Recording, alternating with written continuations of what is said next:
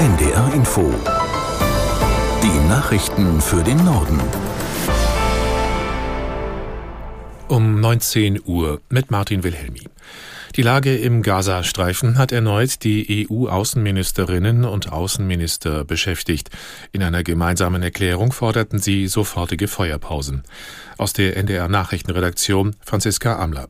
Der EU-Außenbeauftragte Borrell sagte angesichts der dramatischen humanitären Lage, vor allem in den Krankenhäusern, die Kämpfe forderten einen schrecklichen Tribut von Zivilisten und medizinischem Personal. Er kündigte an, noch in dieser Woche in die Region zu reisen. Zugleich verurteilte die EU den Einsatz von Krankenhäusern und Zivilisten als Schutzschilde durch die islamistische Hamas. Israel forderten die EU-Außenministerinnen und Außenminister zudem zu größtmöglicher Zurückhaltung auf, betonten aber das Recht, sich im Einklang mit dem Völkerrecht verteidigen zu dürfen. Aus dem Gazastreifen sind erneut hunderte Ausländer und Palästinenser mit zweitem Pass ausgereist. 525 von ihnen hätten den Grenzübergang Rafah nach Ägypten überquert, teilte der Kontrollpunkt auf palästinensischer Seite mit. Demnach konnte auch eine kleine Anzahl an Verletzten nach Ägypten ausreisen. Der angeschlagene Konzern Siemens Energy soll staatliche Hilfe erhalten. Nach Informationen des Handelsblatts hat es bei den Verhandlungen dazu eine Einigung gegeben. Demnach soll Siemens Energy Garantien für Großprojekte in Höhe von 15 Milliarden Euro bekommen.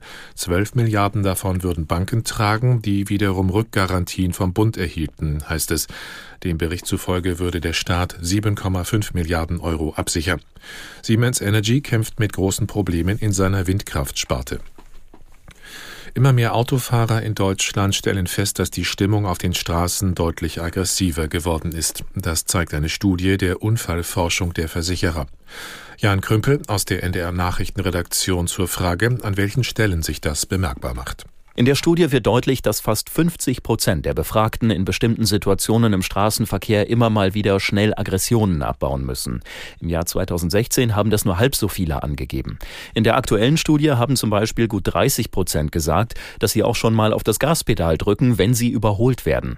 Und fast jeder Fünfte nutzt auch schon mal die Lichthupe auf der Überholspur. Auch Fahrradfahrer wurden befragt. Knapp die Hälfte der Befragten haben angegeben, dass sie immer mal wieder auf dem Gehweg fahren. Insgesamt fühlen sich die meisten Menschen aber noch sicher im Straßenverkehr. Das sagen 56 Prozent. Ein Prozentpunkt mehr als noch vor einigen Jahren. Das waren die Nachrichten.